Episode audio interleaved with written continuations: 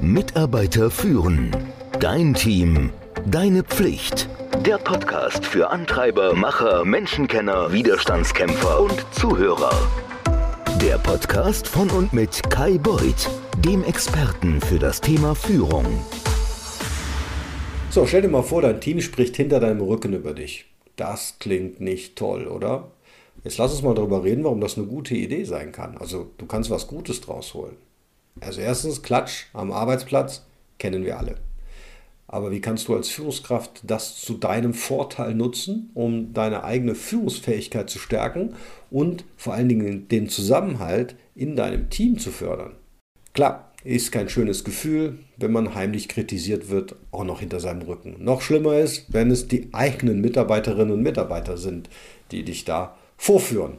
Das fühlt sich nicht gut an. Und wenn du dann noch versuchst, einfach hoppla hopp die Person oder die Personen aufgrund von Gerüchten zur Rede zu stellen, kann das die Beziehung zu der Person oder auch zum Team noch weiter beschädigen. Denn grundsätzlich, es ist nicht verboten, über den Chef oder die Chefin zu lästern oder sie zu, zu kritisieren. Ja? Ehrlich gesagt ist so ziemlich jedes Gespräch irgendwie Klatsch. Jemanden deswegen zu bestrafen, nur weil er seine Meinung sagt, das ist nicht hilfreich und auch nicht so ganz fair. Und wenn du dich verteidigst, dann ja, entfernst du und die, also dein Team, sich noch mehr voneinander. Und du stehst da wie ein Anführer ohne Gefolgschaft. Also, trotz dieser Probleme gibt es Wege, wie du eine solche Situation meistern kannst.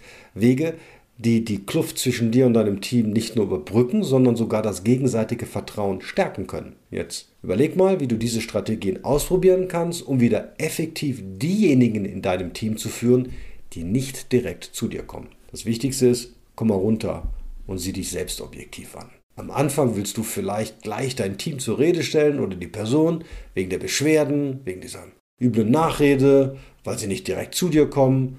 Aber ich würde empfehlen, erstmal innehalten, mal nachdenken, reflektieren.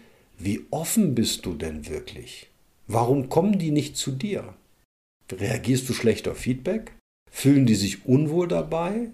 Vielleicht fördert es auch die Kultur in deinem Unternehmen, also kein offenes Feedback zu geben. Da du die Wahrheit wahrscheinlich nie direkt von deinen Mitarbeiterinnen und Mitarbeitern erfahren wirst, fang also bei dir selbst an. Überleg, ob du es ihnen schwer gemacht hast, ehrlich zu dir zu sein. Stell dir mal ein paar Fragen. Zum Beispiel, was habe ich denn gemacht, dass sie nicht direkt mit mir reden wollen? Und denke darüber nach, welche Signale du aussendest, wenn du Kritik hörst.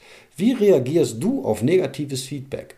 Verteidigst du dich nur oder tust du so, als würdest du dich entschuldigen, nur um die zu beruhigen, also loswerden? Wenn du also willst, dass dein Team ehrlich zu dir ist, dann reicht es nicht, das einfach zu sagen. Also, ihr könnt mir alles sagen. Open Door Policy. Sagt's mir ruhig. Vielmehr musst du mit gutem Beispiel vorangehen. Ganz wichtig, steh zu deinen Fehlern, bevor du andere zur Rede stellst. Nachdem du dich jetzt gerade selbstkritisch betrachtet hast, kannst du das Thema auch mit deinem Team ansprechen. Aber um nicht zu vorwurfsvoll zu wirken und es ihnen leichter zu machen, ihre Gefühle auszudrücken, würde ich erstmal meine eigenen Gedanken über mich teilen. Ich sage, meinen Coaches, also und den Teilnehmern im Leadership-Programm immer wieder, dass sie unerbittlich Verantwortung für sich selbst übernehmen müssen. Selbst wenn du das Feedback deines Teams nicht nachvollziehen kannst, akzeptiere, dass vielleicht doch etwas Wahres dran ist. Und wenn du das öffentlich machst, dann regst du auch andere an, Verantwortung zu übernehmen. Ein Teilnehmer des Leadership-Programms hat mir mal gesagt, nachdem er genau das gemacht hat, dass das eine gute Idee war. Er hat eingesehen, dass er zu viel gemicromanaged hat und darauf ist er dann eingegangen, nachdem das Team sich beschwert hat. Dann hat er das angesprochen. Er hat gesagt, ich übernehme voll und ganz die Verantwortung dafür und ich muss zugeben, dass ich in den letzten Monaten echt nicht wirklich so nett zu euch war. Und hat auch zugegeben, naja, ich habe euer Urteilsvermögen in Frage gestellt und dafür möchte ich mich entschuldigen. Ich würde mich freuen, wenn ihr mir Vorschläge machen könnt, wie wir das denn in Zukunft anders und besser machen können.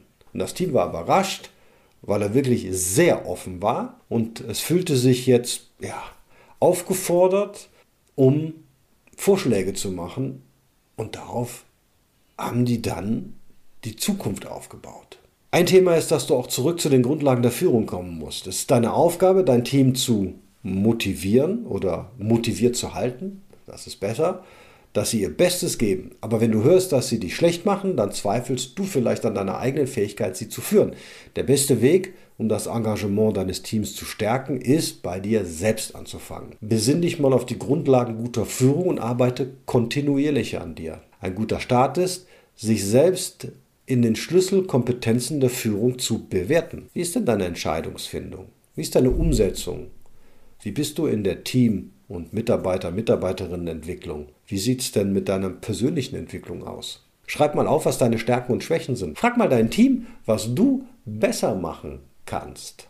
Ja, und dann setz mal einige ihre Vorschläge um und ich würde regelmäßig über deine Fortschritte ja, sprechen.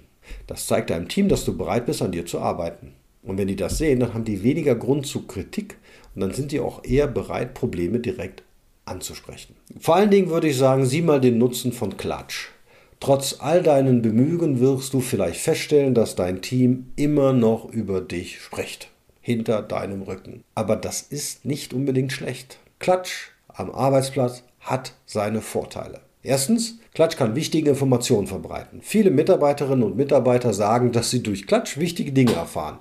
Und das geht dir vielleicht auch so. Klatsch kann dich auch auf Probleme aufmerksam machen, die du sonst nicht bemerken würdest. Außerdem kann Klatsch in einer leistungsorientierten Kultur die Unternehmenswerte stärken, weil er diejenigen auf Kurs hält, die hinterherhinken.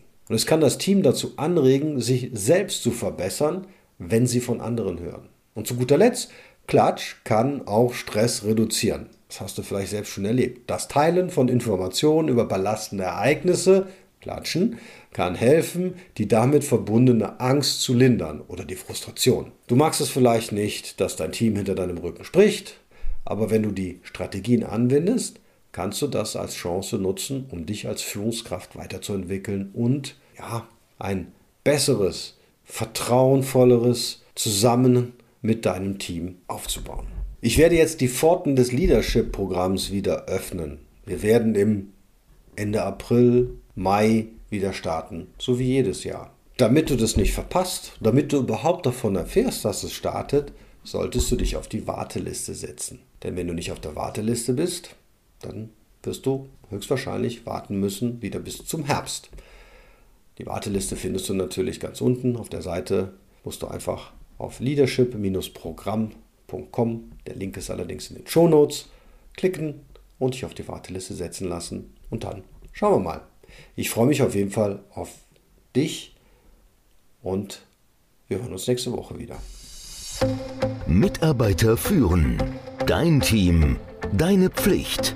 Der Podcast für Antreiber, Macher, Menschenkenner, Widerstandskämpfer und Zuhörer. Der Podcast von und mit Kai Beuth, dem Experten für das Thema Führung.